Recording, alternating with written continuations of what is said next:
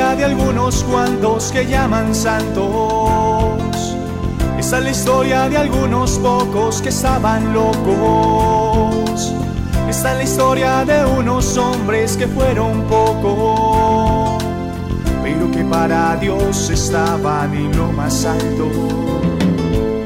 Empezando por María, Madre mía, Madre del Señor, que su humildad y pureza me enamoró y me enloqueció.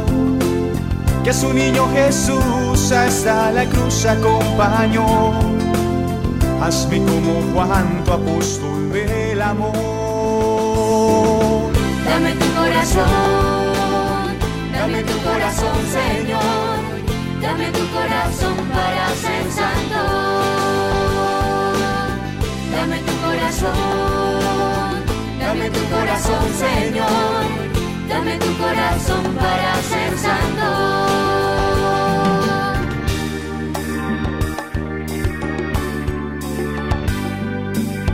Pedro, Andrés, Santiago, Tomás, Felipe y Mateo. Bueno, muy buenos días para todos nuestros amables oyentes de esta fabulosa emisora, Radio María, de esta Universidad del Aire y de esta mm, Catedral del Aire. Vamos, como siempre, en tónica de oración, a iniciar este programa encomendándose a nuestro Señor, pidiéndole que nos regale su Espíritu Santo, para que sea ese Espíritu Santo hablando a través de nosotros y escuchando a través de nosotros, para que sea el mismo lenguaje.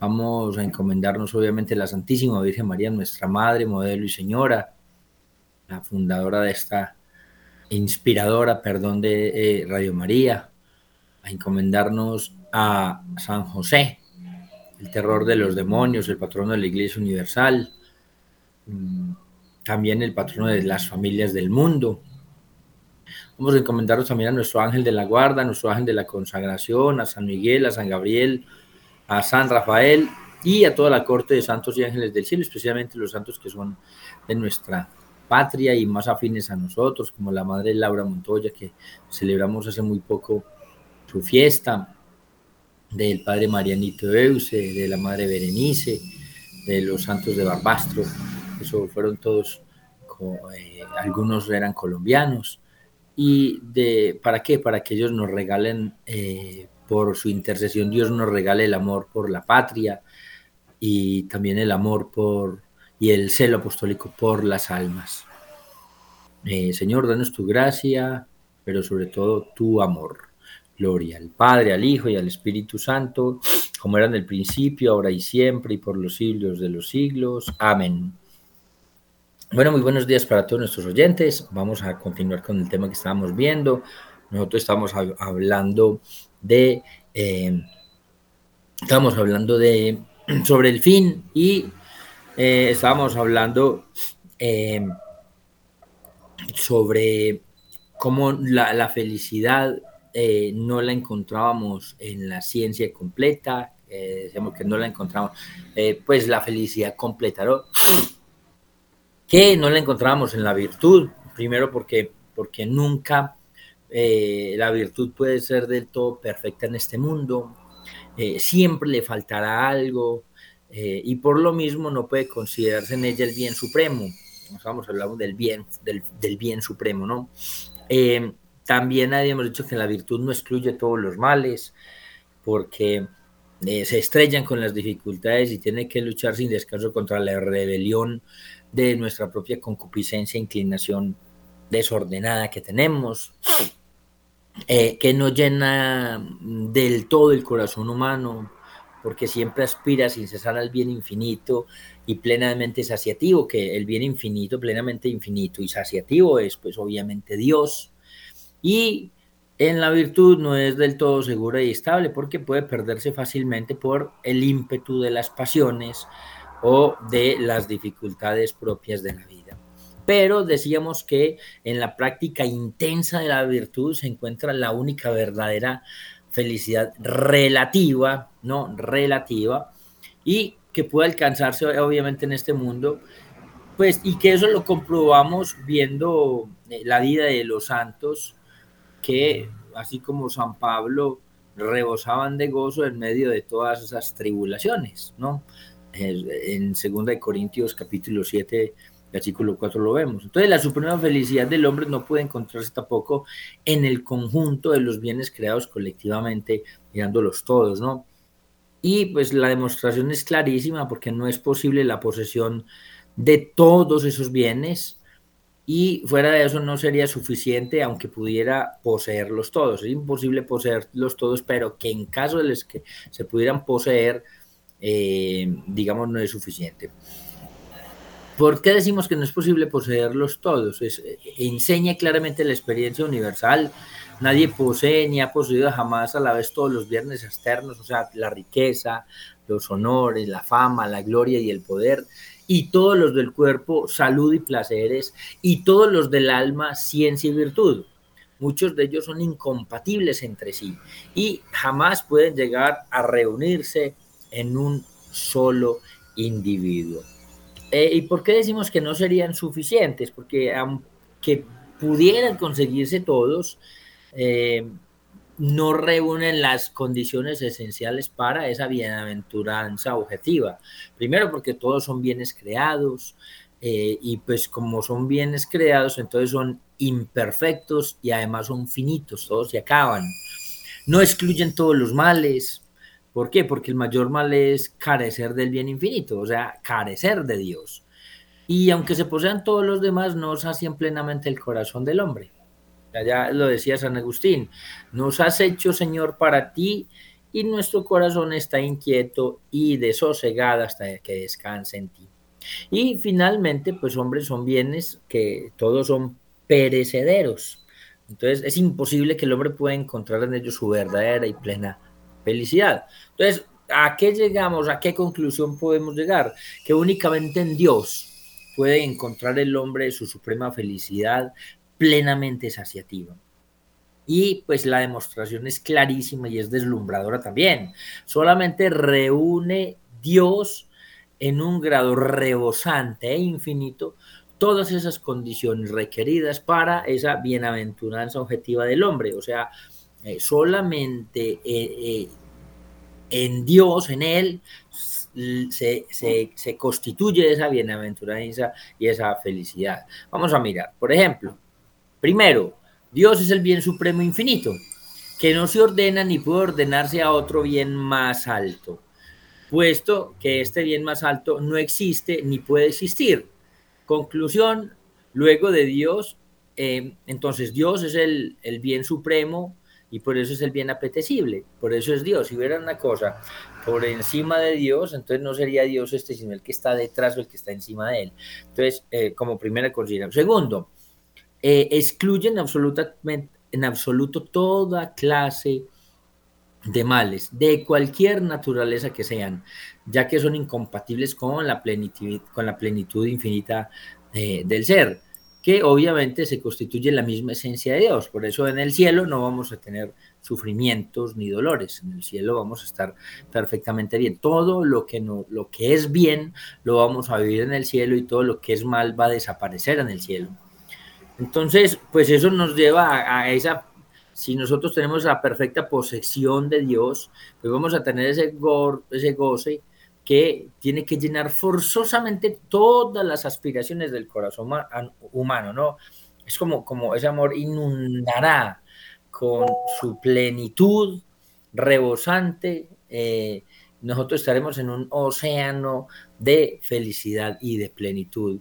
Y pues hombre, finalmente sabemos de una manera infalible, porque nos lo enseña la fe católica, que una vez poseído por la visión y gozo beatíficos, no se le puede perder jamás.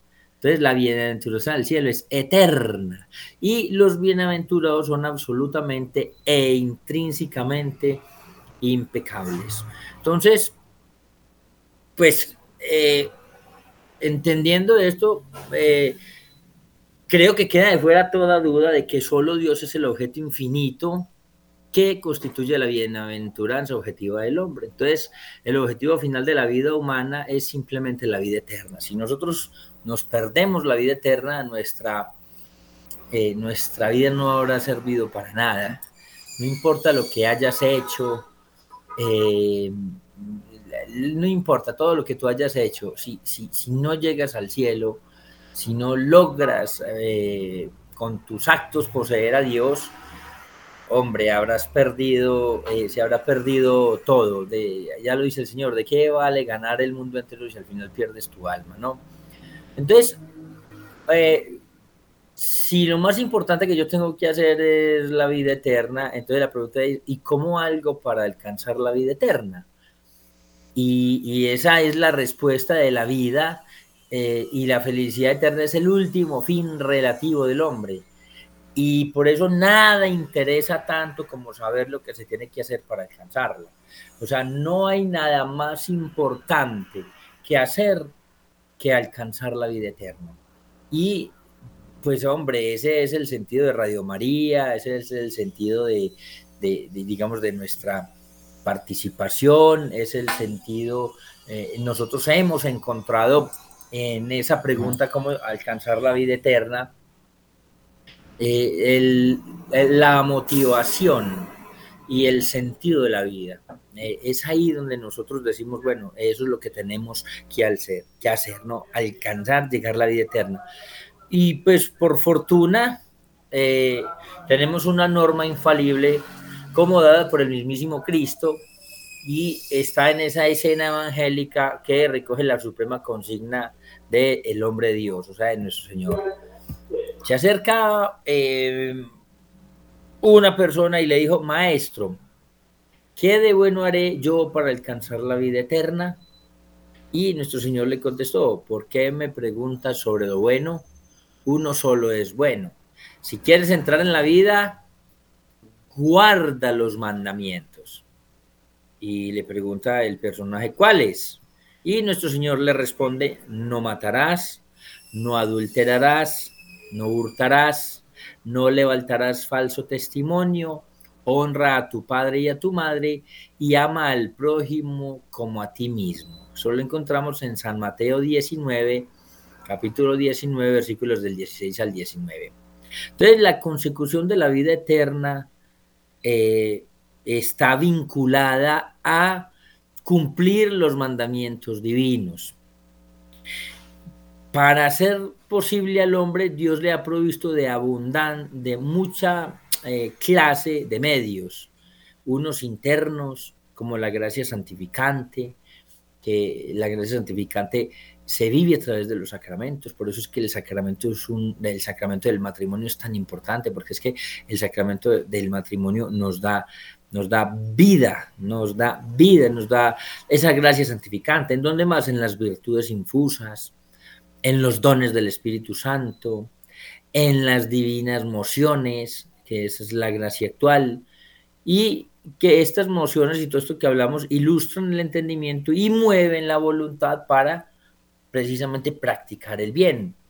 Y también tenemos algunos externos entre los, entre los que se destaca la Iglesia Católica, nuestra Iglesia Católica, que fue fundada precisamente por nuestro Señor Jesucristo, el redentor del todo el género humano. ¿Para qué? Para llevar al hombre a su felicidad eterna. O sea, la vida sobrenatural que le comunican los sacramentos. Los sacramentos nos comunican esa vida sobrenatural y esas verdades de la fe bajo el control, bajo la guía misma de la iglesia, que es una maestra infalible de la verdad. Entonces, como vemos, este tema es muy importante. Tenemos eh, de cómo nuestro Dios nos ha regalado todo lo que necesitamos. ¿Para qué? Para poder llegar al cielo, para poder lograr eh, el fin con el que Dios y para el que Dios nos quiso crear. Por eso vamos a estudiar ahorita lo que son los actos humanos. ¿Por qué los actos humanos? Porque es que eh, nosotros no podemos, eh, no, no, hay una forma de, de, llegar al cielo sino a través de los actos. Por eso es que la, la teología moral es eso, teos, Dios, logia, tratado. Y moral viene de costumbres, o de actos. Entonces uno llega al cielo a través de actos o uno se condena a través de actos. Y por eso vamos a estudiar los actos humanos. ¿Cuáles son los actos? Los actos de, del ser humano. Resulta que el hombre no puede alcanzar su fin, esa visión beatífica, llegar al cielo, eh, para la gloria de Dios, sino mediante los actos sobrenaturales y meritorios. Y es ahí eh, donde se considera el último fin y donde hay que estar atento a los actos que nosotros tenemos. Entonces, ¿cuál es la, importancia del tema de los actos humanos? Hombre, este, este tratado de alguna manera de los actos humanos es, eh, podríamos decir, eh, el, podríamos definirlo como el más amplio, como el más fundamental, o sea, sobre el que se construye, y el más necesario de la teología moral. ¿Por qué decimos que es el más amplio universal? Pues porque nos ofrece a nosotros conocimientos y principios muy generales de toda esa ciencia moral, eh, digamos, para explicarnos eh, cada uno de su, de su contenido y de sus partes. Ahorita lo vamos a entender mejor. Decimos que es la más fundamental porque sobre él, eh, sobre este tratado de los actos humanos, descansa y se apoya toda la vida moral del hombre escuchen, toda la vida moral, ¿no? Toda la vida de nosotros, los actos humanos se apoyan todo en él. Y es el más necesario porque para todo el que quiera eh, conocer a fondo el mecanismo de la moralidad humana. Entonces, eh, los actos humanos, ¿qué, ¿cómo los podríamos definir? Son, son aquellos que proceden de la voluntad deliberada del hombre. O sea, eh, son los que uno realiza con conocimiento y con una libre voluntad. Eso lo decía Santo Tomás de Aquino. Entonces, en los actos humanos interviene primero el entendimiento, cuidado porque necesitamos estar muy atentos porque la inteligencia es fundamental. La inteligencia es fundamental. ¿Por qué? Porque lo primero que interviene es el entendimiento, no con la inteligencia. Porque uno no puede desear lo que no conoce. Y entonces resulta que es precisamente el entendimiento del hombre, con el entendimiento es que la persona advierte eh, em, ese, ese acto que va a hacer y ella juzga si ese acto es bueno para atender a él o ese acto no para, para, para alejarse de él. Entonces, una vez conocido el objeto eh, o, lo, el acto que se va a hacer, pues entonces la voluntad se inclina hacia él porque lo desea o se aparta de él rechazándolo. Entonces resulta que solo en este caso, cuando intervienen entendimiento y voluntad, el hombre es dueño de sus actos y por lo tanto plenamente responsable de ellos. Aquí cabe hacer una aclaración que em, los actos humanos o la moral es solamente aplicable a las personas. O sea, usted no le puede aplicar eh, eh, la teología moral a un animal. Por ejemplo, un león ataca a un, no sé, a una cebra recién nacida y la mata. Es decir, ese león sí es malo y él tan fuerte que es y atacar a una cebrita recién nacida. No, a él no se le puede, a un león no tiene inteligencia y voluntad. Un león es simplemente movido por los instintos y cuando tiene hambre come y si tiene la facilidad de comerse a una criatura indefensa, eh, débil, que no puede eh, volarse, pues él se la come y listo. Por eso es que somos la mente, nosotros los seres humanos somos eh, sujetos de inteligencia y voluntad y por eso nosotros se nos puede aplicar la moral, porque tenemos deberes y tenemos derechos, derechos y deberes, deberes y derechos. Entonces, solo a los seres humanos que estamos dotados de inteligencia o de entendimiento y voluntad, se nos puede valorar moralmente. Nuestros actos solamente se eh, los actos de nosotros solamente se pueden valorar moralmente. Por eso es que decimos que, o se ha sostenido siempre, que eh, los animales, por ejemplo, no tienen derechos. ¿Por qué? Porque un animal eh, no puede ser sujeto de derechos porque no puede ser sujeto de deberes, aunque, hombre, desafortunadamente en en, muchas, muchos lugares algunos abogados han dicho que sí, que los animales tienen derechos eh, para decir que no se pueden maltratar.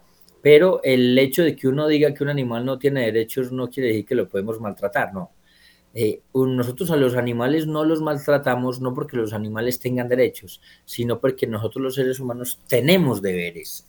Entonces no, no, no es el derecho de los animales, sino el deber del ser humano. Entonces resulta que para, digamos, para comprender mejor el día, el tema, perdón, no todos los actos que realizamos nosotros como personas son propiamente humanos. ¿Por qué? Porque lo dijimos antes, pueden ser también actos meramente naturales. ¿Cuáles son los actos meramente naturales?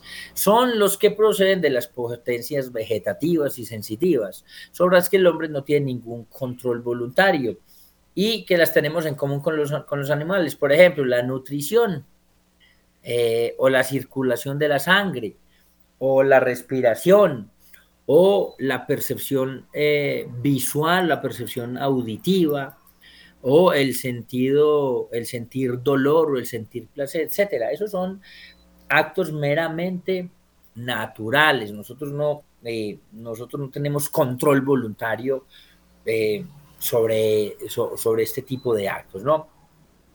Existen otros que son los actos del hombre que proceden del hombre, pero eh, faltando la advertencia, entonces ya no serían o sea, faltando la advertencia es sin darse cuenta. Podríamos ver, por ejemplo, las personas que tienen enfermedades mentales o un niño muy pequeñito o cuando existe una distracción total y pasa alguna cosa. Eh, esto por parte de la voluntad.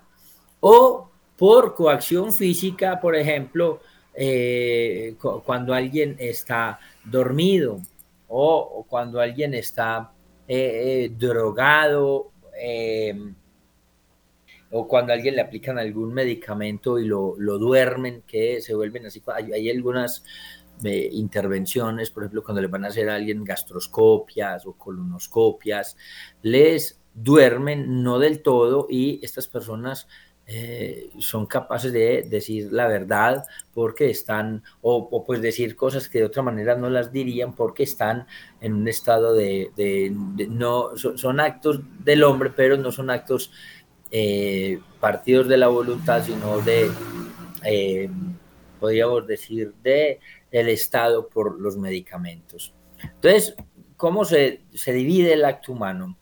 Bueno, hay, varias clasificaciones, eh, depende primero su relación con la moralidad, el acto humano puede ser bueno o ilícito, bueno o lícito, perdón, bueno o lícito, puede ¿cuándo es bueno o lícito? Cuando está conforme a la ley moral, por ejemplo, el dar la limosna.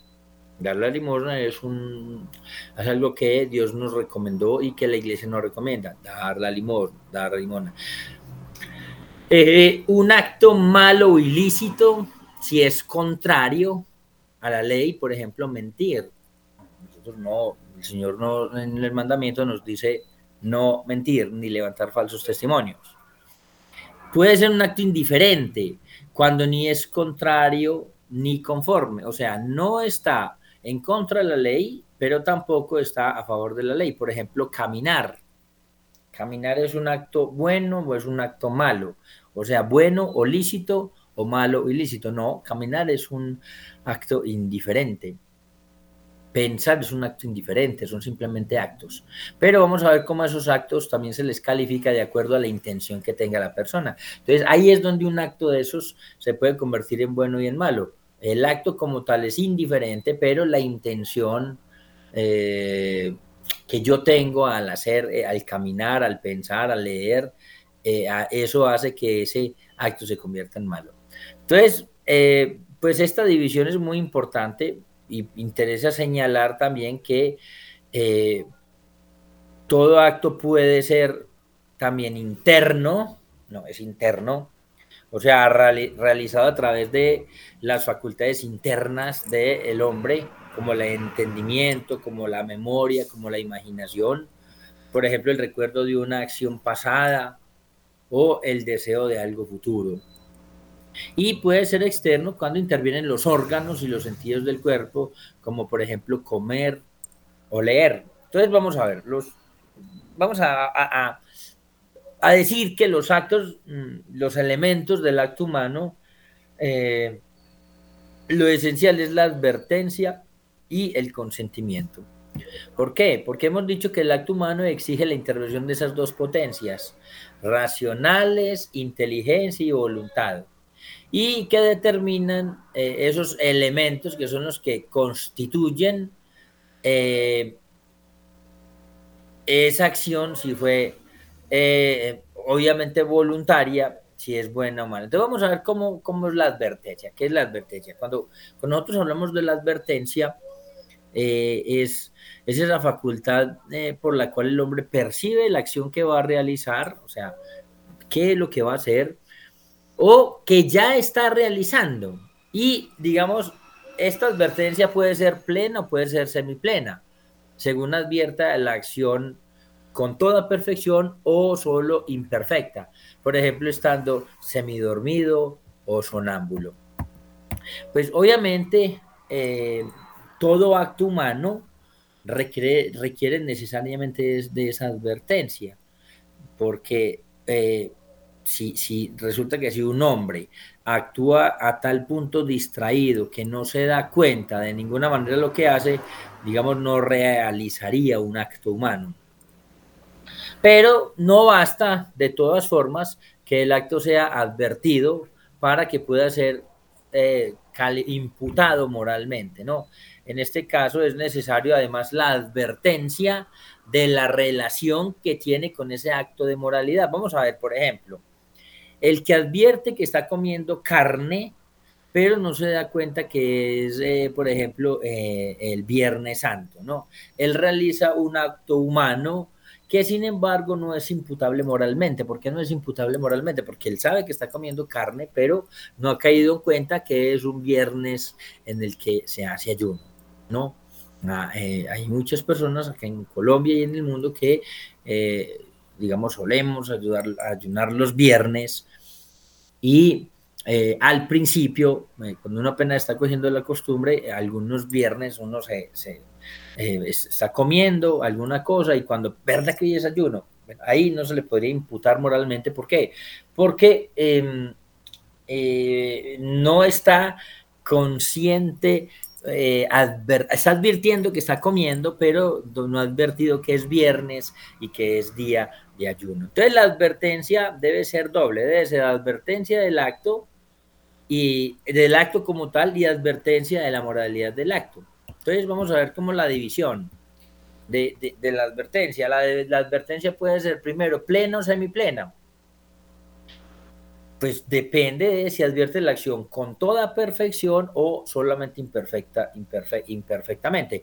Si yo, por ejemplo, eh, comienzo a comer, eh, me sirve del pedazo de carne y yo sé que es, que es un Viernes Santo y que debo ayunar y como, entonces ahí sí se me podría calificar el acto porque usted está siendo plenamente consciente del acto y no solamente del acto, sino también de, o sea, del acto de comer y del día que lo está haciendo.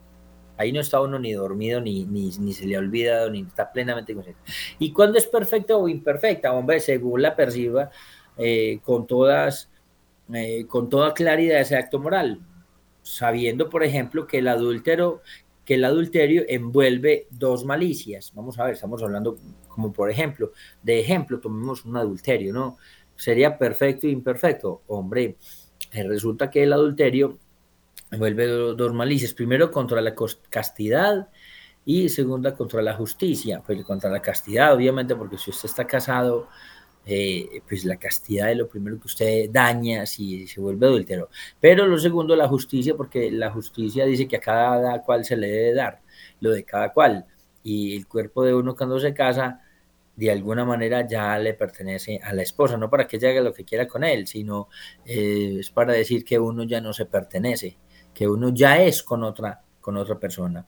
Entonces, si se da cuenta tan solo de, que el adulterio es bueno o malo, pero sin saber exactamente por qué y en qué grado de medida, entonces ahí se da la perfecta o imperfecta. Puede ser distinta o confusa también la advertencia. ¿Cómo? Pues según advierta con toda claridad la bondad o la maldad de la acción que va a ejecutar o no esté del todo seguro de ello. Eh, también la advertencia puede ser antecedente o consiguiente. Eh, por ejemplo, según se dé cuenta de la acción antes de ejecutarla o solamente después de ejecutarla. Yo les decía, uno puede ser que le, sirvan el desayuno o el almuerzo o la carne o pues, el ayuno, no sé, no comer dulces y eh, eh, usted no se, no, se le olvidó por algo que, hombre, como penitencia hoy no, no sé, en preparación para un retiro, en preparación para una charla, hombre, no voy a comer dulces por ocho días y resulta que usted por algo se le olvidó y usted se lo está comiendo y después fue que se acordó. Ahí te, tenía, eh, digamos, una, no la tenía plena, la tenía imperfecta eh, no la tenía. Eh, ah, bueno, y, y, esa ahí, por ejemplo, es eh, consecuente. ¿Por qué? Porque ya se acabó la acción. Pero si yo me la estoy comiendo y advierto, yo puedo inmediatamente dejar de comérmela. Entonces ahí estaría haciendo muy bien porque antes de cuando usted se la estaba comiendo, no, no, no, no tenía la advertencia, pero cuando se la está comiendo, advierte, entonces usted deja de comérsela sí sería un error que usted, eh, sin darse cuenta, cuando se la esté comiendo, advierte y se la sigue comiendo, ahí sería un problema. Em, entonces, tiene que ver con el acto a su moralidad. Hombre, según se dé cuenta únicamente de que está realizando un acto como comer carne o de su relación con la moralidad, el día de vigilia que es prohibido por la iglesia. O sea, tiene que tener también que cuenta que el acto puede, tener, eh, encerrar algo de la inmoralidad. El mejor ejemplo es el de, comer carne en viernes, porque es que comer carne no, no, no, pues no tiene ninguna, no es pecado, ¿no? Pero si es un viernes de ayuno, sí.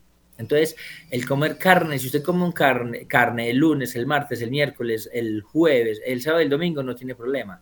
Pero si es un viernes de, eh, de Semana Santa, sí, entonces, no solamente que el acto como tal sea eh, malo, sino que tenga relación con la moralidad, porque como vuelvo y le repito, comer carne no es malo, pero solamente si es viernes por el ayuno que nos proponen, si se convirtiera en un acto malo. Entonces tiene que estar en relación con la, porque usted puede estar comiendo carne el jueves, si usted advierte que está comiendo carne, no pasa nada. Pero si usted está comiendo carne y usted advierte que es viernes de ayuno y que no debe comer carne o lo de los dulces, entonces es, hay que estar pendiente con eh, la relación con la moralidad. Eh, el consentimiento, ¿qué es el consentimiento? Hombre, el consentimiento lleva al hombre a querer realizar este acto que lo conoce desde antes y como lo conoce desde antes, entonces busca eso que está, eh, eso, eso que está persiguiendo con ese fin. Entonces, ¿qué pasa? Resulta que es un acto voluntario consentido, o sea, que, que, que yo sepa que lo estoy haciendo, puede ser perfecto o puede ser imperfecto. Eh, perfecto, imperfecto, hombre, perfecto si se hace con pleno y semiperfecto si no se está, si se está, no, no, no se tiene, si, mejor dicho, si, si el consentimiento eh, no está claro del todo. Y también puede ser directo o indirecto. Entonces resulta que esto en la práctica es muy importante y por eso vamos a estudiar eh, con más detenimiento esto del acto indirecto y del acto directo. Discúlpenme. Entonces vamos a ver cuál sería un acto voluntario indirecto. El acto voluntario indirecto se da cuando al realizar una acción, cualquier cosa que nosotros hagamos, además del efecto que se persigue de un modo directo con esa acción, se sigue otro efecto adicional que no, digamos, no se pretende, sino que solamente se tolera porque viene unido el primero. Vamos a ver, por ejemplo, el militar que bombardea una ciudad enemiga sabiendo que morirán muchos inocentes. Él quiere directamente destruir al enemigo, ese es el voluntario directo, y tolera la muerte de inocentes, es el voluntario indirecto. Es un acto, por tanto, del que sigue un efecto bueno y otro efecto malo y por eso se llama también voluntario de doble efecto. Y es muy importante percatarse de que no es un acto hecho con doble fin. O sea, por ejemplo, robar al rico para darle a los pobres. Eh, robarle lo que hacía Robin Hood o Guillermo Tell, que eran personas que le robaban a los ricos para darle a los pobres. La intención era de todos. La intención era robarle a los ricos y la intención era darle a los pobres. Eh, en ese acto se siguen dos efectos. Eh, el doble efecto en este no hay, ¿por qué? Porque se, quieren las dos cosas, se quiere robar y se le quiere dar a los pobres. Pero como no es lícito robar, ese acto eh, sería, por ejemplo, un acto pecaminoso. Entonces, Robin Hood o, o, o Guillermo Tell o Chucho el Roto realizaban acciones con doble fin. El fin inmediato era robar al rico y el fin eh, segundo era darle ese dinero a los pobres. Entonces no es una acción de doble efecto, sino una acción con un fin propio y un fin ulterior. Entonces hay cosas que es lícito realizar. Eh, por ejemplo, eh, cuando hay un efecto bueno y viene uno malo. Entonces, para poder que sea lícito realizar una acción de la que siguen dos efectos, uno bueno eh, que es voluntario el que yo quiero, y uno malo, eh, el otro, el voluntario indirecto, es necesario que reúna determinadas condiciones. Entonces, ¿cuáles son las condiciones para que las acciones eh, con doble efecto sea bien? Primero, para que sea lícito realizar una acción de la que siguen dos efectos, uno bueno y uno malo, es precisamente que es precisamente primero que la acción sea buena en sí misma o al menos indiferente si la acción es buena o al menos indiferente, entonces reúne los requisitos para, para, que esa acción de doble efecto no sea ilícita. Si la acción es mala en sí mismo, ya queda dañado, ¿no? ¿Y por qué sucede así? Porque nunca es lícito realizar acciones malas. Por ejemplo, mentir. Mentir nunca será bueno. Jurar en falso nunca será bueno aunque usted mintiendo y jurando el falso, que usted con eso consiguiera, o sea, alcanzaran efectos eh, óptimos, efectos bonitos, no es lícito porque el fin nunca justifica los medios y por eso no se puede hacer el mal para obtener un bien. Por eso mentir no está de ninguna manera bien. Y entonces para saber si una acción es buena o indiferente, primero tenemos que atender, como vamos a ver eh, en el transcurso del estudio, cuál es el objeto, el fin y las circunstancias eh, para nosotros poder entender. Entonces, entonces, entonces, primero, no, que la acción sea buena en sí mismo o al menos indiferente. Segundo, que el efecto inmediato primero que se produzca sea el bueno y el malo sea solo eh, la consecuencia necesaria. Y pues obviamente es clarísima eh, esta razón eh, ¿Por qué? Porque no es lícito hacer un mal para que sobrevenga un bien. Por eso primero tiene que ser el bien y después el mal y no se pueden separar. Si usted pudiera, si usted pudiera hacer el bien y, no hacer el mal, sería lo, eh, lo lógico. Pero aquí estamos hablando de una acción eh, en la que se quiere un bien, pero inevitablemente va a suceder un mal. Entonces, entonces ¿por qué este segundo punto? Porque primero tiene que ser el bien y después el mal. No puede ser primero el mal para después alcanzar el bien. Por eso no es lícito robar para dárselo a los pobres, porque la acción primera es robar y dárselo a los pobres es dar limosna, ayudar al prójimo, pero por eso tiene que ser primero el bien, primero lo, la acción buena. Entonces no es lícito matar al niño eh, encerrado en el vientre materno para salvar la vida de su madre. No, el aborto, por eso es que aquí no, no se puede. La eutanasia, aunque tenga un nombre muy bonito y le venga muerte digna, hombre, no es lícito matar a una persona para evitarle eh, sufrimientos, porque de hecho los sufrimientos se pueden evitar con los cuidados paliativos y eso ya está regulado aquí en Colombia. Eh, entonces no se, no se puede provocar el aborto para salvar la vida o la fama de una joven, no, no, aborte para que la gente no se dé cuenta que usted soltera va a tener, no señor, no es lícito mentir eh, eh, para salvar la vida de una persona, no, no, no. Mm, San Juan, cuando escribió el Apocalipsis, o en la película de la película El Apocalipsis de San Juan, hay una escena muy bonita cuando eh, el apóstol Juan está en la isla de Patmos y él utilizaba un seudónimo para que no lo, no lo pusieran preso y él escribía las cartas con otro nombre. Y resulta que él eh, tuvo la revelación cuando nuestro Señor Jesucristo le dice, usted sabe que él tenía visiones del Apocalipsis, eh, las revelaciones y en una el Señor le dice la verdad os hará libres. Y él estaba siendo perseguido precisamente por el emperador romano. Y, eh, hombre, cuando él tiene esa visión, eh, San, Juan, el apóstol tiene toda la intención de salir a contar la verdad a, decir que él era Juan, el apóstol Juan, porque a él le preguntaban cómo se llama. Yo no recuerdo si, si el, el, seudónimo era Teófilo o algo así, pero él, él eh, cuando vivía en esa, en, esa, en esa isla de Patmos, en esa cueva, él no se hacía pasar por Juan el apóstol. Ya habían matado a todos los otros apóstoles. Y cuando él tiene esa revelación, él dice, voy a contar la verdad. Y resulta que viene un barco con romanos eh, y lo primero que le preguntan a él cómo se llama y él dice, soy Juan, el apóstol, como, como quien dice, la verdad me hará libre y me van a matar por esto, pero la verdad me hará libre. Y resulta que eh, el, centurión que estaba ahí lo miró y dijo, tú eres Juan el apóstol. Y dijo, sí, soy Juan el apóstol. Y pienso que se le iban a llevar cuando dice, no te preocupes, el emperador acaba de morir. Entonces ya no te tenemos que capturar.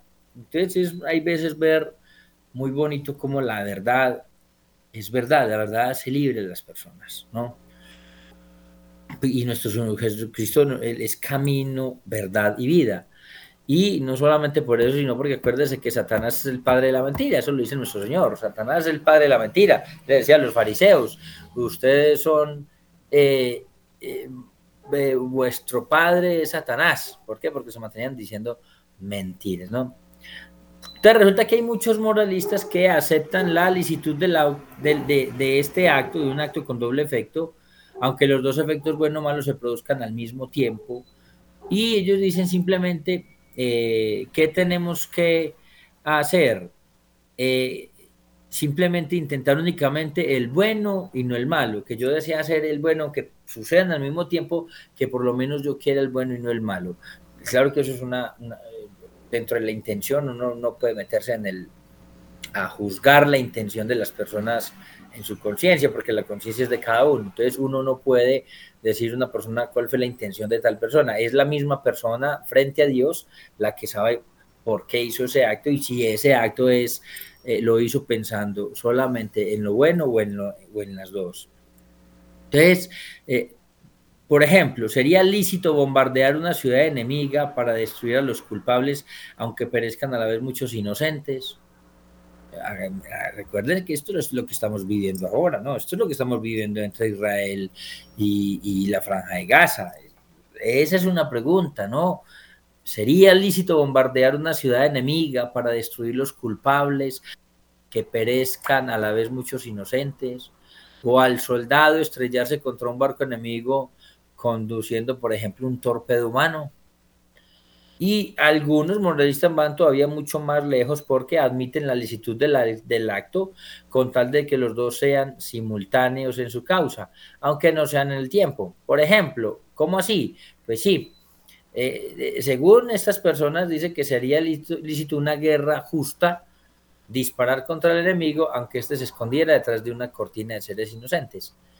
Ustedes saben que aquí en Colombia eh, la guerrilla y veces utiliza a las personas y a los niños como escudos humanos.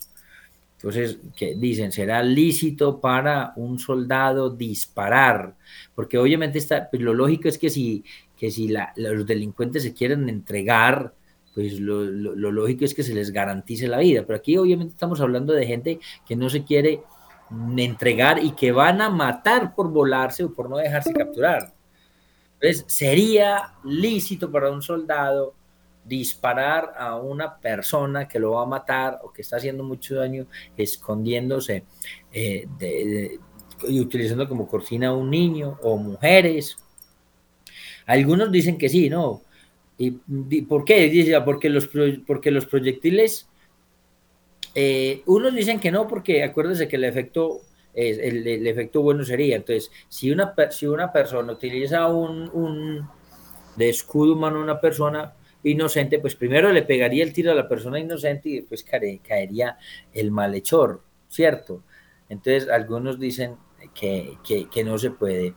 Eh, son, son temas que son bastante complicados, son temas en los que pues, nosotros seguramente no vamos a estar inmersos, son temas en los que uno hay veces tiene una, una conciencia perpleja, nosotros cómo calificar lo que está pasando eh, en las guerras que están pasando en el mundo si no sabemos ¿no? Cómo actuar, qué hacemos y si, si, si hay eh, eh, terroristas, si la fuerza es desmedida. Por eso, hoy que es viernes, nuestro Papa Francisco nos ha pedido mucha oración y nos ha pedido que oremos de muchas formas. La oración más profunda es obviamente ir a la Sagrada Eucaristía, entregarle al Señor eh, todos los países donde están pasando estas guerras locas, donde está muriendo mucha gente inocente, donde también están muriendo muchas personas culpables, donde puede que los actos humanos sean malos, no sean malos, depende de la conciencia de cada uno, depende si había plena advertencia o no había plena advertencia, o si era una persona que había sido manipulada desde el principio, hablándole mal de la otra y le hicieron llenar de odio, de resentimiento. O sea, con eso sería tan difícil uno calificar esto. Por eso vamos a, acomodarnos a, la oración con el Papa, a decirle a nuestra... Bueno, entonces la primera es la Sagrada Eucaristía, ¿no? La segunda eh, es obviamente eh, yendo durante el Santísimo, ¿no? Ir donde el Santísimo, pedirle a nuestro Dios para que nos regale la paz. No la paz que pensamos que la paz es nosotros mismos firmarla. No, no, no, no. La paz viene de Dios. La paz es un regalo de Dios. Y por eso la tenemos que pedir a Él. Eso no se consigue así, como dice el presidente de nosotros, la paz total. Eso, eso no funciona así. Sin Dios la paz es imposible. Necesitamos la paz y Dios no la puede dar. pero hay que rogar. Tercero, rezando el Santo Rosario. Hombre, aquí con Radio María nos, nos unimos a rezar el Santo Rosario por la paz del mundo, a través de ayunos también, ¿no? El ayuno nos ayuda muchísimo para, para unirnos a la oración de, para la oración del Papa.